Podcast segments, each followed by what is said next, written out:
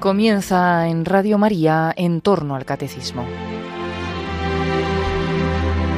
Les ofrecemos hoy la reposición de otro de los programas de vida en Cristo que el Padre Luis Fernando de Prada ha dedicado al encuentro del hombre con Jesucristo. Hoy, tras explicar el significado de Jesús como luz del mundo, meditamos sobre la curación del ciego de nacimiento.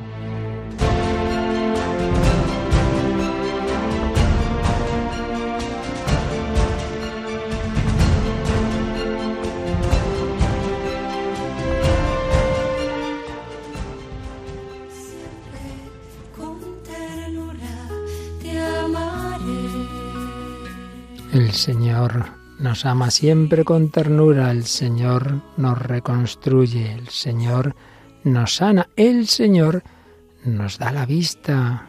No tenemos esa visión de Dios, la visión de la fe.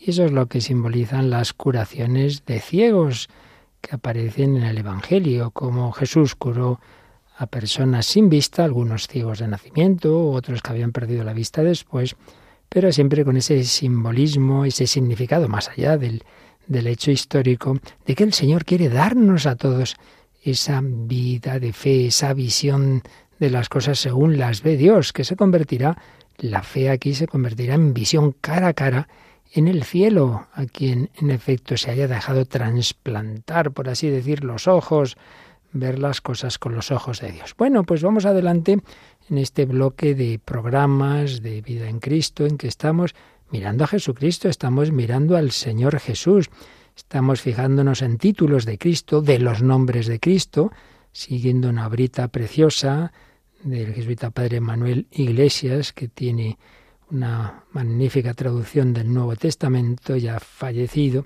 y por otro lado, los encuentros de Cristo con los hombres, particularmente en el Evangelio de San Juan. Hemos también tratado de otros encuentros, pero sobre todo nos fijamos en San Juan porque en este caso seguimos fundamentalmente una obra de Monseñor César Franco, obispo y biblista, que nos habla del desafío de la fe, encuentros con Jesús en el Evangelio de Juan. Y como íbamos a fijarnos en el capítulo del encuentro de Jesús con el ciego de nacimiento, pues por eso también vamos a antes a ver que escribía el padre Manuel Iglesias sobre Jesús como luz. Yo soy la luz del mundo. Cristo es la luz. Bueno, pues comenzamos por resumir lo que escribía el padre Iglesias sobre este título, esta advocación de Jesús como luz. Y en primer lugar se fijaba en un camino litúrgico, digamos, como la Iglesia recoge en su liturgia pasajes de la Escritura que tienen que ver con este título, con este atributo. Y claro, en primer lugar, en qué momento aparece mucho lo de la luz en Navidad, ¿verdad? Ahí tenemos, siempre se repite varias veces en las celebraciones litúrgicas de Navidad, el prólogo de San Juan. La vida era la luz de los hombres y la luz brilla en la oscuridad. Esta era la luz verdadera que al venir al mundo ilumina a todo hombre. Eso lo tenemos en la misa del 25 por la mañana o durante el día, el 25 de diciembre, pero ya en la misa de gallo que llamamos la misa de medianoche del 24 se ha leído al profeta Isaías. El pueblo que caminaba en tinieblas vio una luz grande. Una luz les brilló a los que habitaban tierra de sombras. Y sabemos que el sacerdote Zacarías, el esposo de Santa Isabel, cuando ya se le suelta la lengua, en el Benedictus dice, nos visitará el sol que nace de lo alto para iluminar a los que viven en tinieblas y en sombras de muerte. Pues sí, son palabras que escucha la Iglesia, también hay palabras que reza la Iglesia. En las oraciones litúrgicas se dice, por ejemplo, en Navidad, oh Dios que has iluminado esta noche santa con el nacimiento de Cristo, la luz verdadera. La luz verdadera y también concede a los que vivimos inmersos en la luz de tu palabra hecha carne, concédenos que resplandezca en nuestras obras la fe que haces brillar en nuestro espíritu. Luego hay muchos himnos, y en concreto himnos latinos de la liturgia de las horas, famosos, que, que hacen alusión a la luz. Hay uno que en latín empieza Splendor paterne glorie. Bueno, vamos a la traducción. Esplendor de la gloria del Padre, que de la luz difundes luz, luz de luz y manantial de luz, día que iluminas nuestro día, verdadero sol, entra resplandeciente de claridad perpetua. Y otro, partícipe de la luz del Padre, tú mismo, luz de luz y día, cantando rompemos la noche. Padre Iglesia recordaba también una poesía un, de, de, de Prudencio, un poeta nuestro, hispano-romano, Luz eterna, claridad poderosa, día que no termina, vencedor de la negra noche que restituyes la luz y destruyes las tinieblas. Pues sí, el Salvador del mundo nació en un pequeño pueblo, Belén, en la oscuridad de la noche. Pero la luz iluminó a María, a José, a los pastores, a los magos, más adelante a Simeón. Qué maravilla, esplendor, claridad, día, resplandor, gloria, brillo, luminosidad, palabras que, que el mundo cristiano va a emplear hablando de esa luz que nació en Belén. Por otro lado, segunda mm, vía, digamos, segundo camino por el que la Iglesia se acercaba a este título de Cristo como luz, pues es simplemente que si se nos dice en el Nuevo Testamento, y es de sentido común también, que Dios es luz, y por otro lado creemos que Jesús es Dios, pues si Dios es luz y Jesús es Dios, por tanto Jesús es luz, es la consecuencia. Dios es luz, primera premisa. Esto estaba muy presente en las religiones, bueno, diríamos que en todas de la antigüedad. Hay una relación, parece muy clara, entre Dios y la luz. Fijémonos que hasta se llegó a adorar la luz. En Egipto adoraban al dios Sol. ¿Por qué? ¿Por qué esta relación? porque Dios es espíritu purísimo, sin mezcla de materia. Y la luz, hoy sabemos ya que la luz no es espíritu, pero era considerada como algo inmaterial, casi espiritual, porque es verdad, claro, que no, no, no se ve, no vemos a simple vista, no se ve nada de materia, aunque la haya. Bueno, pues algo así, la divinidad se veía como la luz primordial, capaz de verlo todo y de saberlo todo. Israel no cae en esta idolatría del sol o de la luz, pero venera al creador de los astros del cielo, que ante todo creó la luz, porque creando la luz ya se podía ver todo lo demás, ¿verdad? Dice San Ambrosio, en vano hubieran existido todas las cosas si no pudieran verse. Para los antiguos, la luz era como el vestido de Dios. Hay textos preciosos en los salmos, por ejemplo, en el Salmo 104.2, la luz te envuelve como un manto. Para los antiguos también la ropa tenía mucho más más importancia que para nosotros en el sentido de que debía reflejar el interior de la persona. Pues bien, la luz brotaba esplendorosa del rostro de Dios cuando Dios se manifestaba. Obviamente, ahí en el Antiguo Testamento el rostro de Dios es algo metafórico, luego será real en Cristo. Cuando uno lo estaba pasando mal, que le decía, que le pedía a Dios, Señor, haz brillar sobre nosotros la luz de tu rostro. Tu rostro, en el fondo, viene a ser la persona. Haz brillar tu rostro sobre tu siervo, sálvame por tu misericordia. Son diversos fragmentos de salmos. Oh Dios, restauranos, que brille tu rostro y nos salve. Pero, como siempre, todo eso iba apuntando al Nuevo Testamento. Y aquí la frase clave nos la dice San Juan en su primera carta. Seguro que todos recordamos que en esa primera carta de San Juan hay una especie de definición de Dios. Dios es amor, pero nos fijamos menos en que muy cerquita de ese versículo también en esa misma carta, San Juan dice, Dios es luz, Dios es luz y en él no hay oscuridad alguna. Dios es luz. Luego un poquito después dice, Dios es amor.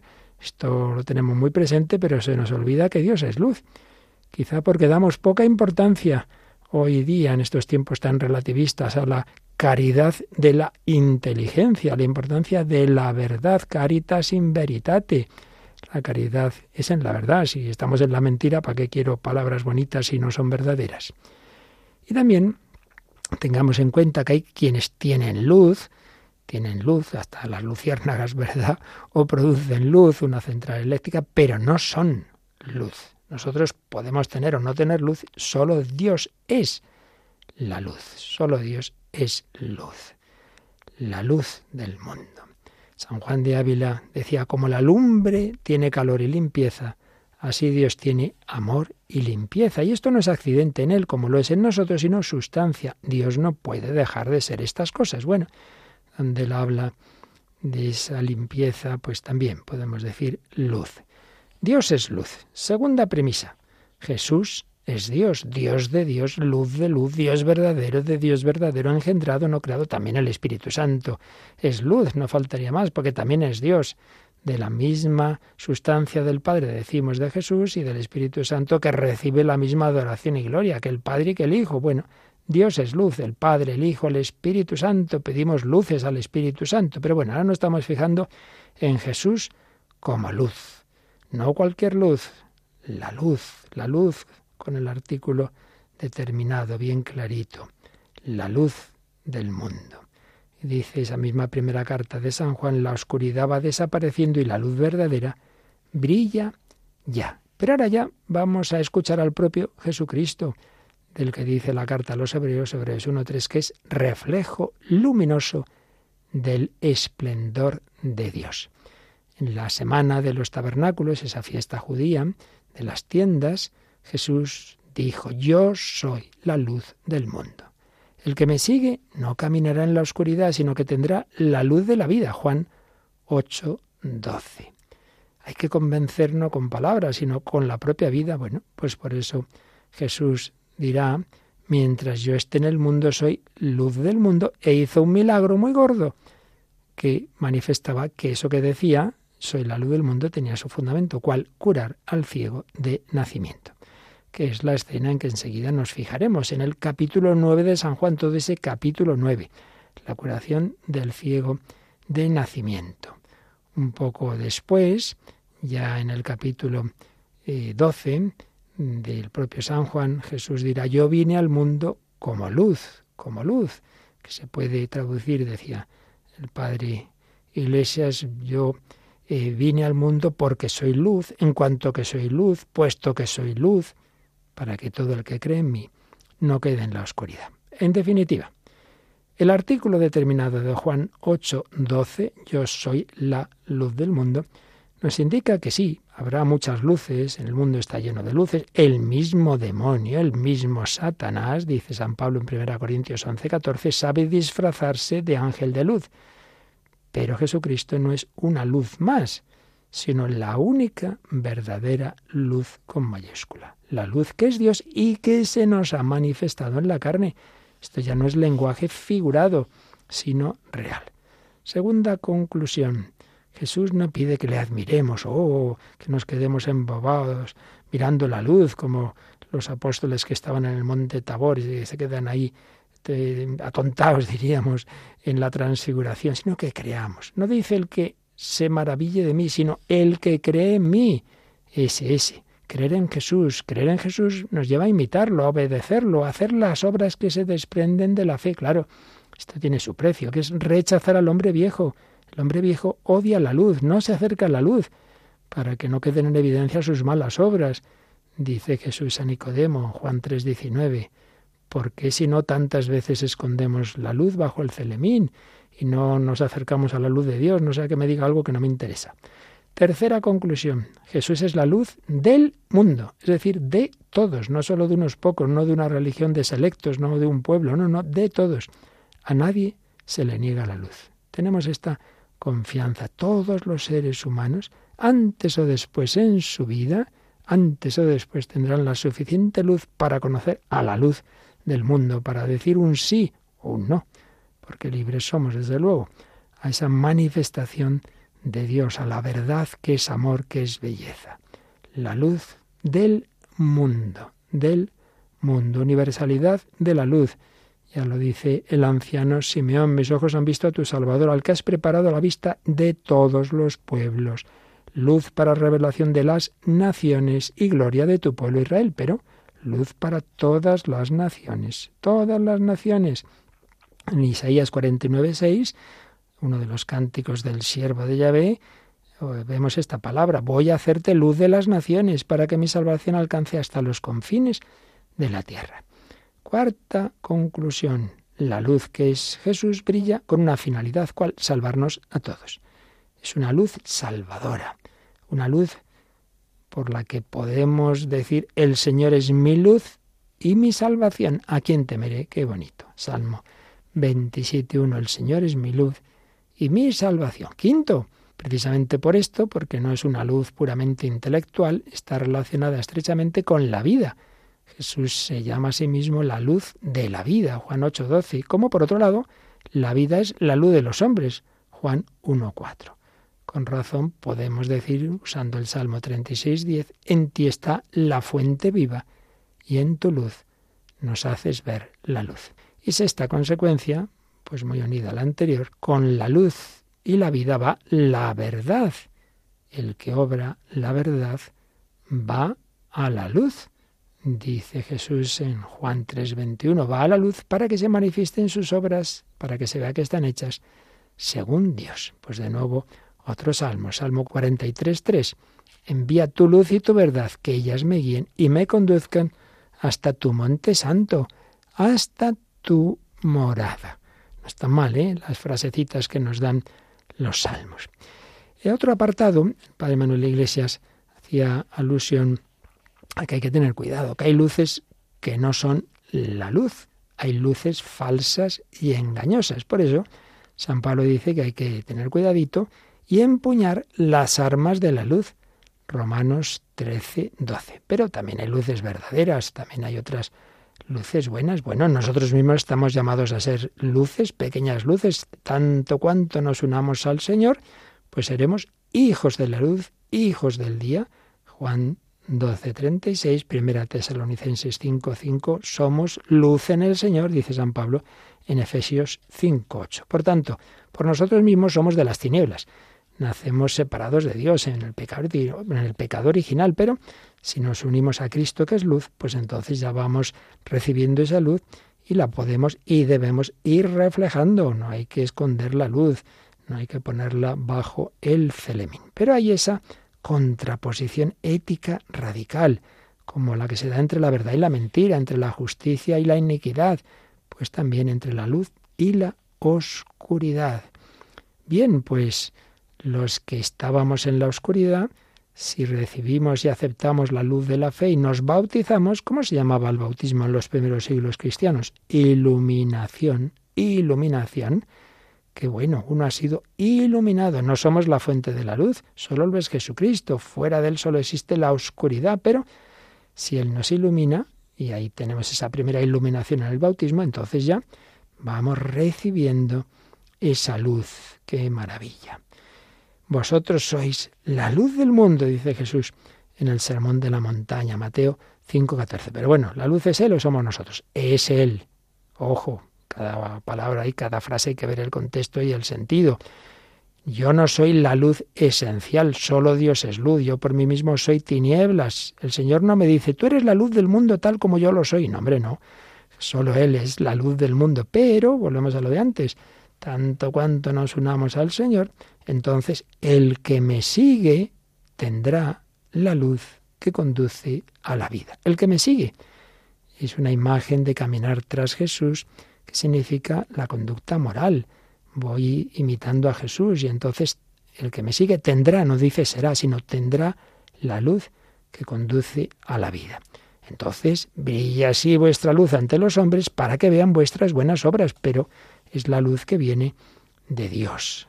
El Señor nos ilumina, nos ilumina aquel que por esencia es la luz. Y entonces, pues con otro salmo le diremos, Lámpara es tu palabra para mis pasos, luz en mi sendero. Y así, nuestra vida, nuestras palabras, nuestros silencios, nuestras obras, todo, están llamados a reflejar a Jesús en medio, dice San Pablo en Filipenses 2.15, en medio de una generación torcida y perversa en la que brillamos como astros en el universo. Ojalá terminaba así su capítulo sobre la luz el padre Iglesias, pudiéramos decir, como San John Henry Newman, el cardenal Newman, no hay pecado nunca contra la luz.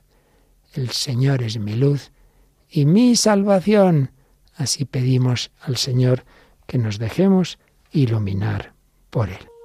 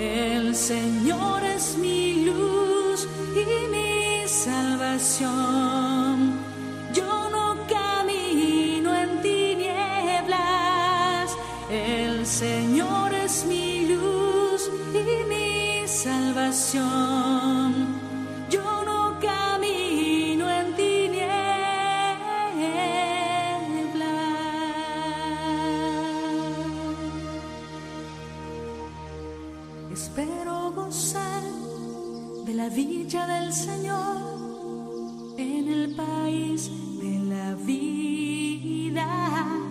Espera en el Señor, sé valiente, ten ánimo, espera en el Señor. El Señor es mi luz y mi salvación.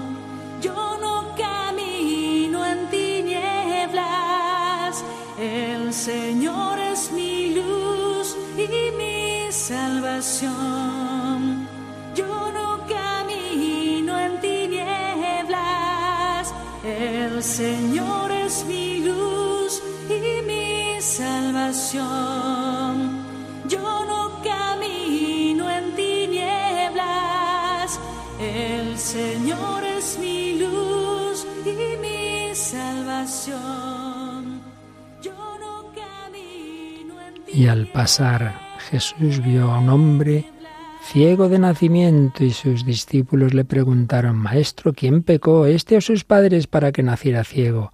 Jesús contestó, ni este pecó ni sus padres, sino para que se manifiesten en él las obras de Dios. Mientras es de día tengo que hacer las obras del que me ha enviado. Viene la noche y nadie podrá hacerlas. Mientras estoy en el mundo, soy la luz del mundo.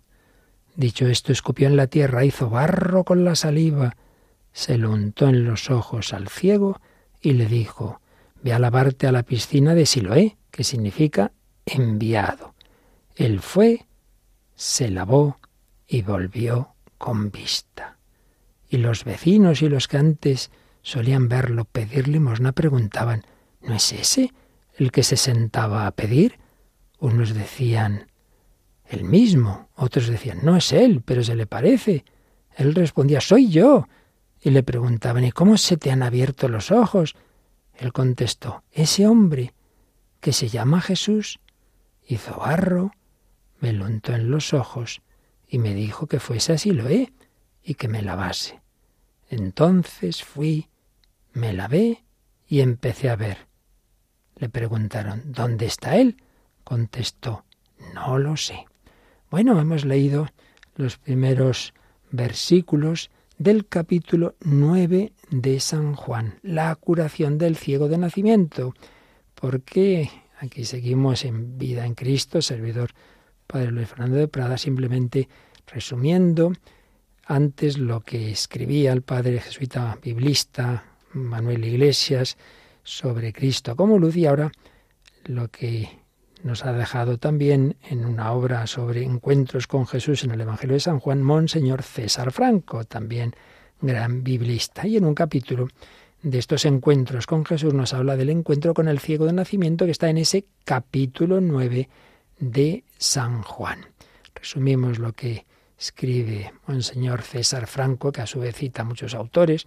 Uno de ellos, Barrett, señala cómo este capítulo es una completa expresión de de la idea de San Juan sobre la obra de Jesús. Él escribe su Evangelio para mostrarnos cómo Jesús se ha ido revelando como luz y para que acabemos nosotros, como, como invita así el Evangelio al final, a creer en Él como Mesías e Hijo de Dios para recibir la vida verdadera. Jesús aparece como bienhechor de una humanidad que lejos de él se mueve en la más absoluta desesperanza. Jamás se ha oído decir que nadie le haya abierto los ojos a un ciego de nacimiento, pero Cristo trae lo inaudito, lo que no podíamos esperar de, lo humano, de lo terreno. Hay una iluminación que no se concibe como, como algo puramente intelectual, no, sino que es el don salvífico de la vida, comparable a lo que ha aparecido en otros capítulos de San Juan, comparable al don del agua viva, la samaritana, capítulo cuarto, al don del pan de la vida, capítulo seis, ese sermón eucarístico. Jesús no ha venido a un mundo de seres humanos conscientes de su necesidad. Bueno, muchos sí lo son, pero muchos otros se creen que ya se lo saben todo, que ya tienen sus luces y son demasiado orgullosos para abandonarlas. Y este es el drama que aparece en todo el Evangelio de San Juan y de una manera muy especial en este capítulo 9. El contexto, en efecto, es muy dramático, porque en el capítulo anterior ha habido una tremenda diatriba entre Jesús y lo que el Evangelio llama los judíos, siempre hay que tener cuidado, cuando San Juan habla de los judíos quiere decir las autoridades, y tampoco todas, ¿no? Pero bueno, las grandes autoridades del pueblo de Israel, los dirigentes judíos. Evidentemente el propio Jesús es judío, los apóstoles son judíos, la Virgen es judía, pero hablamos de sus enemigos. Bueno, pues tiene una diatriba con ellos muy fuerte, al final de la cual dice, antes de que Abraham existiera, existo yo. Bueno, la que se organizó cogieron piedras para tirárselas, pero Jesús se escondió y salió del templo. Y entonces, a continuación, después de ese momento dramático, dice, ya acabamos de leer, que al pasar Jesús vio a un ciego de nacimiento. Entonces la tensión que venía de antes ahora va a reavivarse en este capítulo 9, esa tensión entre la luz y las tinieblas. Es un milagro que va a provocar una gran polémica, como luego pasará en los capítulos siguientes, cada vez la cosa va a ir a más, hasta llegar a la resurrección de Lázaro, a raíz de la cual el Sanedrín determinará dar muerte a Jesús. Jesús camina hacia la muerte, pero eso aparece ya aquí implícitamente cuando a esa pregunta de los apóstoles, ¿quién pecó este o sus padres? Jesús dice, ni uno ni otro, sino que esto es para que se manifiesten en él las obras de Dios. Mientras es de día, tengo que hacer las obras del que me ha enviado. Viene la noche y nadie podrá hacerlas. Mientras estoy en el mundo, soy la luz del mundo. Día, noche, ceguera voluntaria, no es castigo divino por el pecado la ceguera de este hombre, sino eh, que es nuestro autocastigo cuando uno se cierra la luz, que es lo que les va a pasar a estos dirigentes judíos, mientras que en cambio el que era ciego físicamente va a abrir su corazón a la luz de la fe. Ese es el drama y esa es la paradoja de este capítulo 9 se va a hacer patente que Jesús es la luz del mundo, que brilla en medio de las tinieblas personificadas en quienes niegan el milagro, están ciegos, como luego pues van a rechazar también la resurrección de Lázaro, o mejor dicho, la van a ver, pero van a decir, no puede ser, este hombre hace demasiados milagros, toma, pues entonces cree en él, ¿no? Pero así somos, así somos, uno no quiere aceptar la luz, no hay peor ciego que el que no quiere ver, como decimos en nuestro gran refranero castellano. Las obras de Jesús se realizan a plena luz del día, mientras Él vive. En cambio, la noche simboliza el poder de las tinieblas que amenazan a Jesús con la cercanía de su muerte. Cristo es la luz del mundo. Bueno, eh, aquí aparecen temas de capítulos anteriores, algo hemos dicho ya. Eh, por ejemplo, el tema de cómo poco a poco se va manifestando quién es ese hombre, ese Jesús, los primeros discípulos, ya hablamos de ellos hace tiempo, pues claro, no conocen de repente que, Jesús es el Hijo de Dios, ni mucho menos, poco a poco se les va revelando. Lo mismo a la samaritana, como en aquel capítulo cuarto que ya comentamos también, va cada vez dando más pasos sobre quién es ese Jesús, es ese hombre, un profeta, alguien que viene de Dios, lo llama Señor pero con minúscula. Y pues también aquí poco a poco van apareciendo expresiones sobre Jesús. Se habla de la piscina de Siloé. Bueno, esa piscina de Siloé nos recuerda también de ese capítulo de la Samaritana, el pozo de Jacob. Ahí se encontraron Jesús y la Samaritana. Ahora se trata del agua en la que debe lavarse el ciego. Pero Siloé significa enviado. ¿Y quién es Jesús? El enviado por el Padre. Yo conozco al Padre, de Él vengo y Él me ha enviado, dice Jesús en Juan 7, 29. El ciego se lava en aguas que simbolizan a Jesús. Jesús es el enviado de Dios.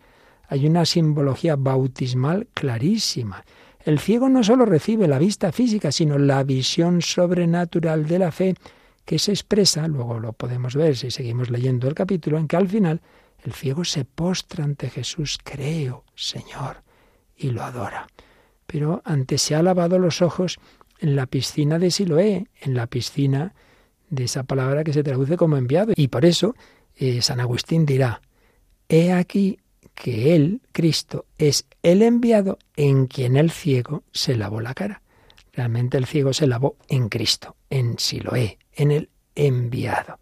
También está el tema del origen de Jesús, que aparece en todo el Evangelio de San Juan.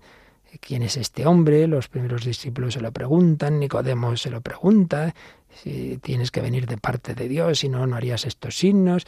La samaritana pregunta de dónde saca el agua viva. Bueno, pues aquí los fariseos, los judíos, estos que, discuten con, el Señor, en este capítulo dicen que no sabemos de dónde viene Jesús. no sabemos de dónde viene. Entonces el ciego dice, eso es lo raro, que vosotros no sepáis de dónde viene.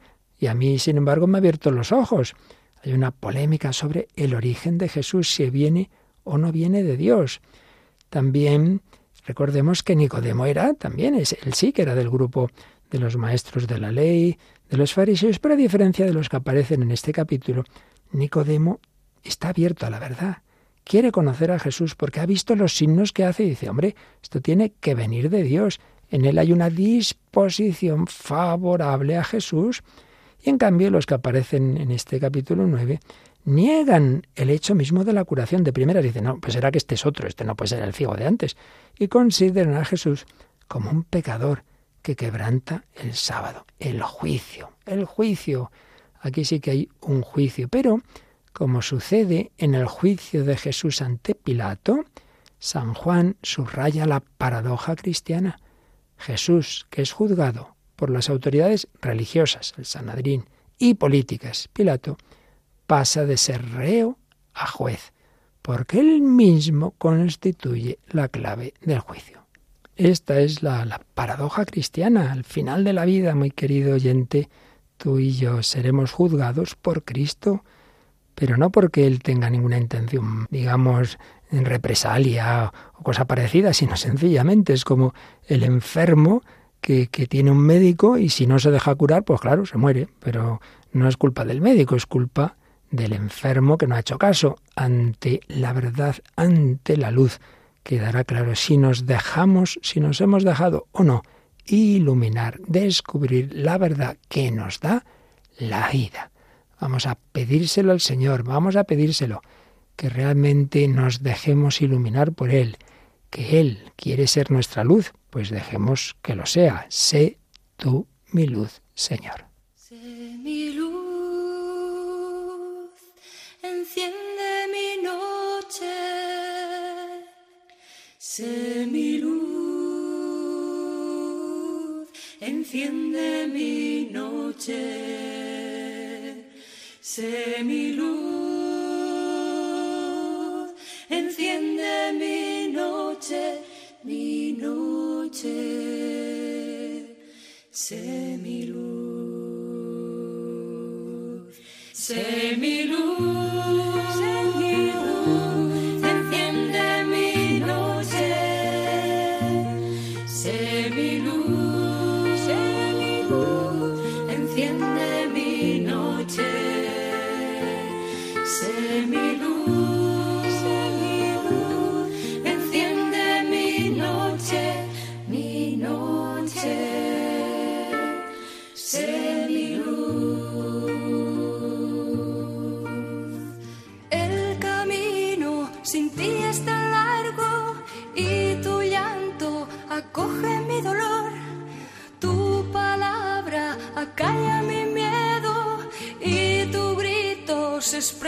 expresa en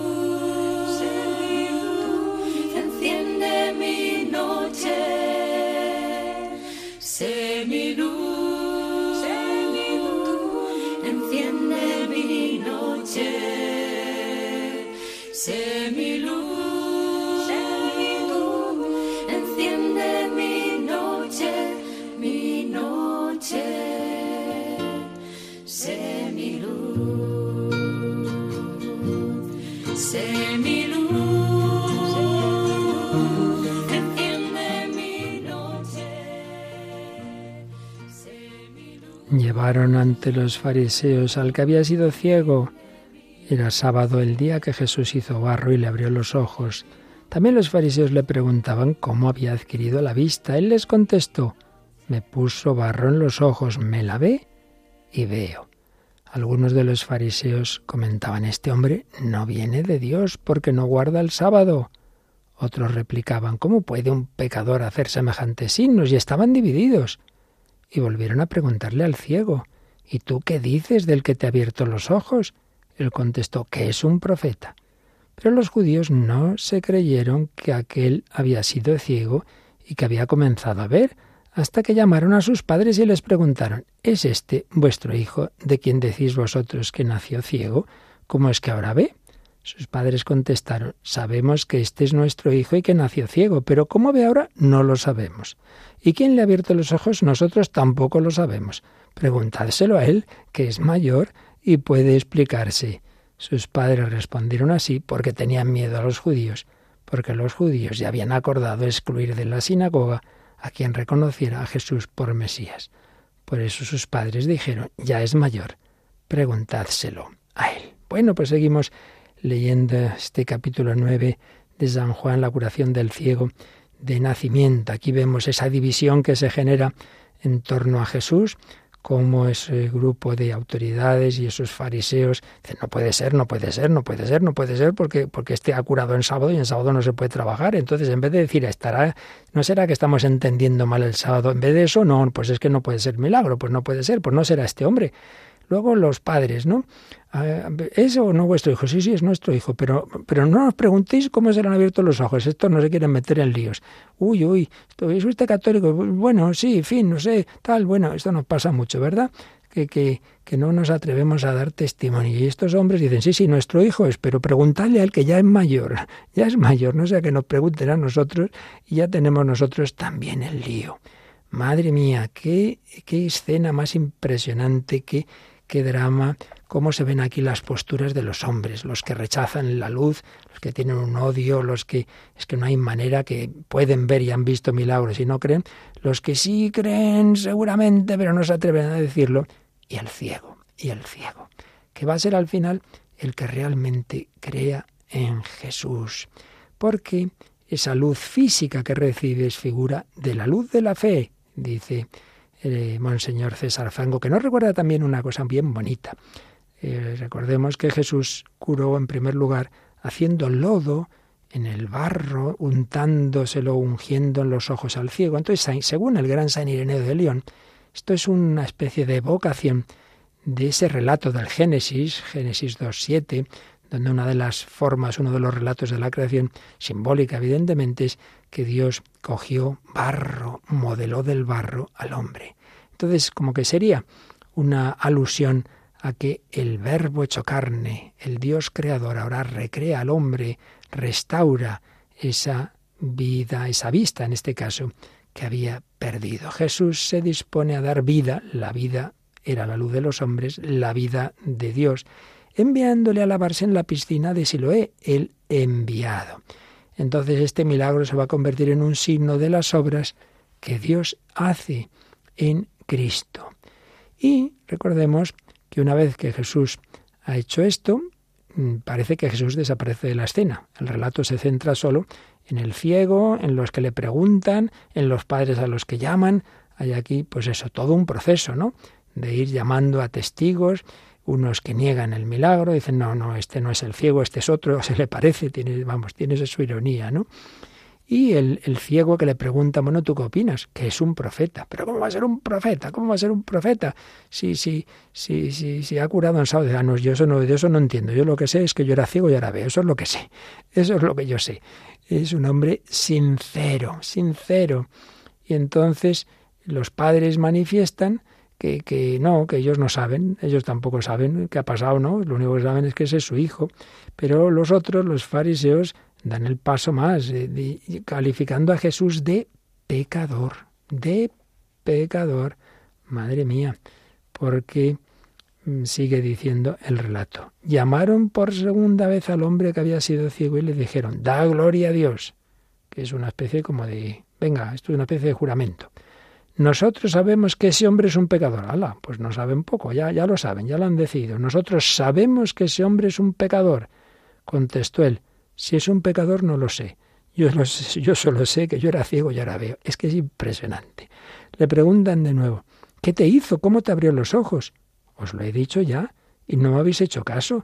¿Para qué queréis oírlo otra vez? ¿También vosotros queréis haceros discípulos suyos? Madre mía, este no se calla.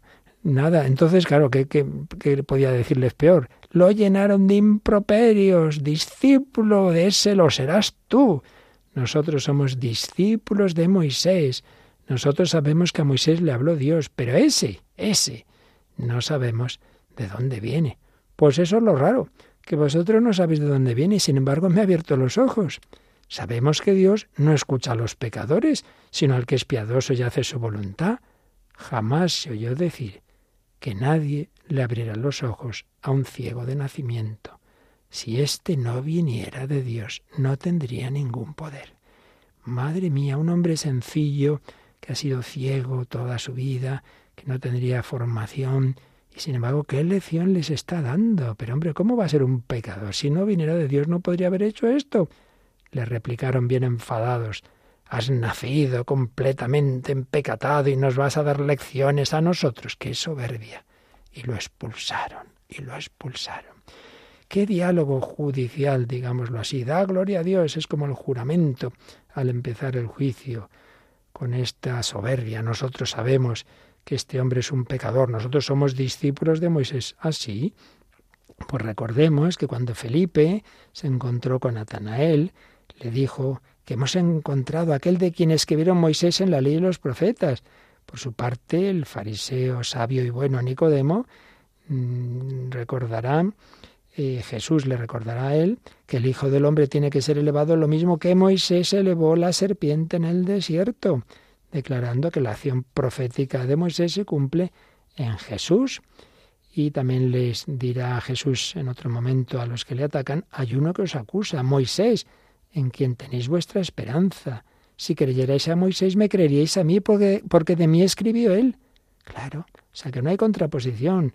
Ser verdadero discípulo de Moisés nos debe llevar, y así llevó a los buenos judíos, a hacerse discípulos de Cristo, a quien anunció Moisés.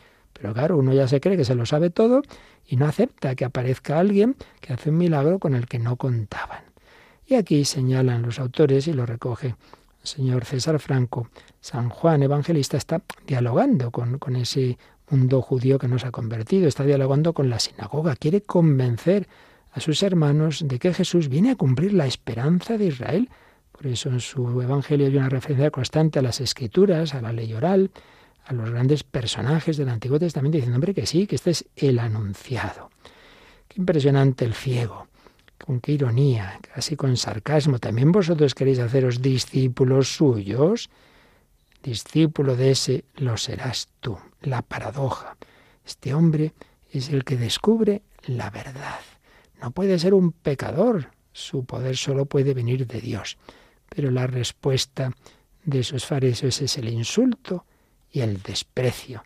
Y quitárselo ahí, venga, fuera, lo expulsaron, digamos, lo excomulgaron. Y entonces vuelve a aparecer en la escena Jesús, que había quedado en un segundo lugar recupera su protagonismo y encuentra al ciego curado. Leemos el final. Oyó Jesús que lo habían expulsado, lo encontró y le dijo, ¿crees tú en el Hijo del Hombre? ¿Y quién es, Señor, para que crea en él? Lo estás viendo, el que te está hablando. Ese es. Creo, Señor. Y se postró ante él. ¡Qué maravilla! ¿Quién es ese Hijo del Hombre? Ese que dices que es el que me ha curado. Él no lo había visto, claro, estaba ciego en ese momento. El que está hablando contigo. Ese es. Lo estás viendo.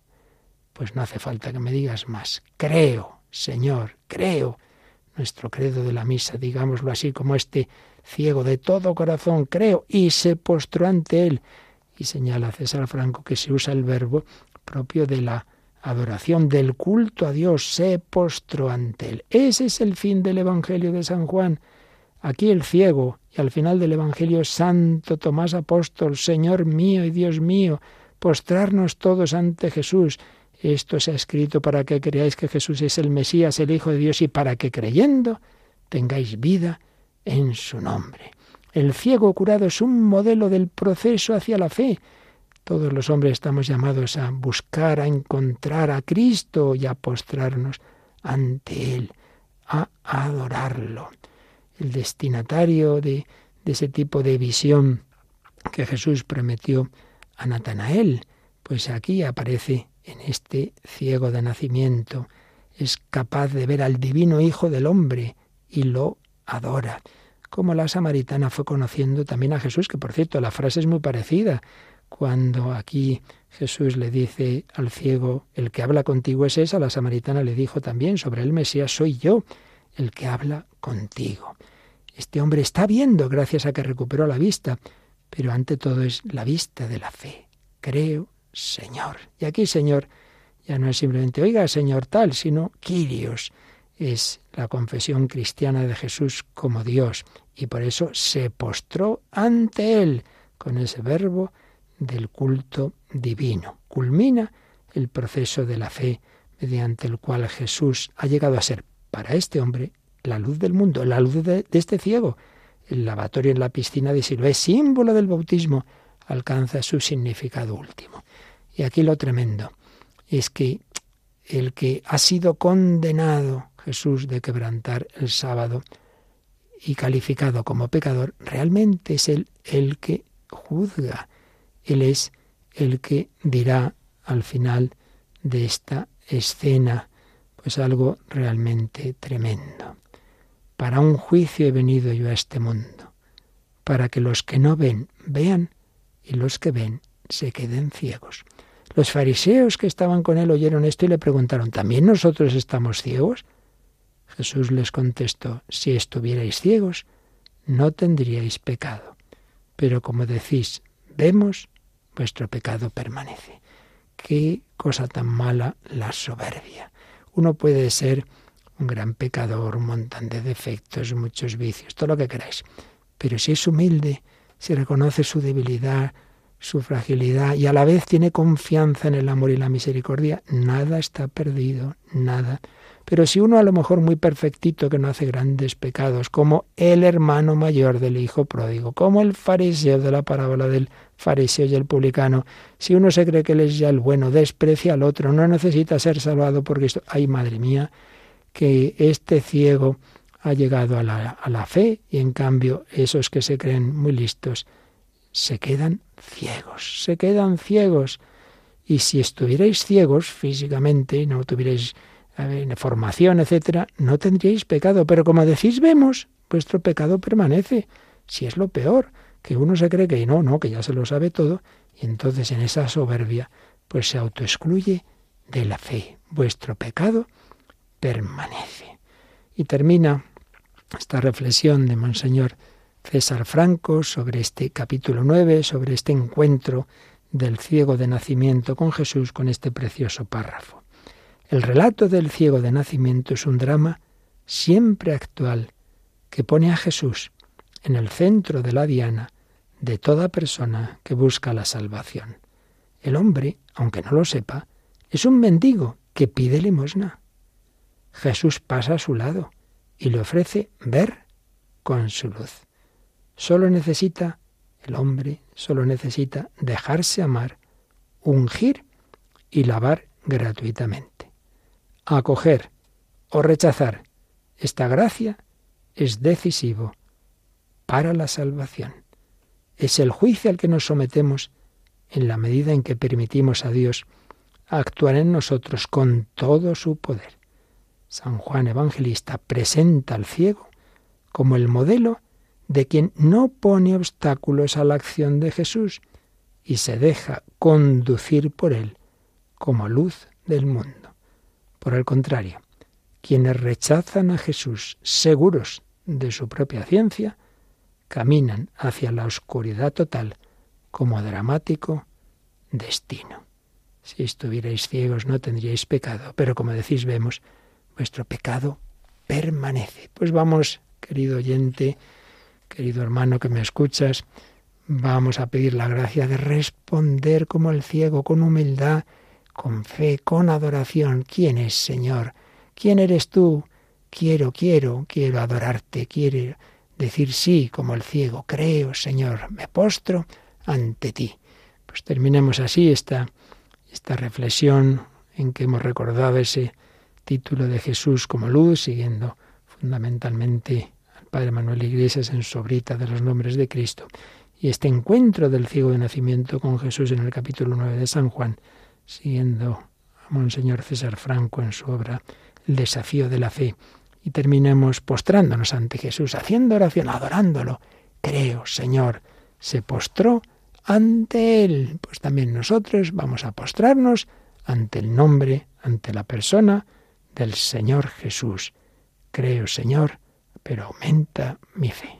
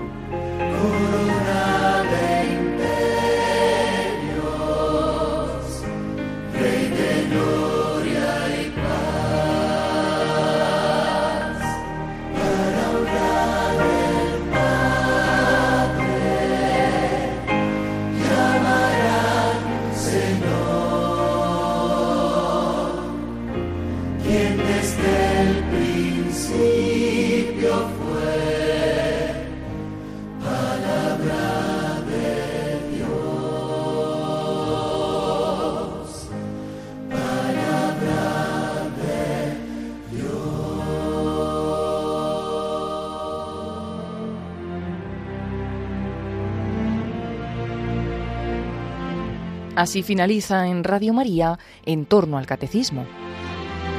Les hemos ofrecido la reposición de otro de los programas de vida en Cristo que el padre Luis Fernando de Prada ha dedicado al encuentro del hombre con Jesucristo. Hoy, tras explicar el significado de Jesús como luz del mundo, hemos meditado sobre la curación del ciego de nacimiento.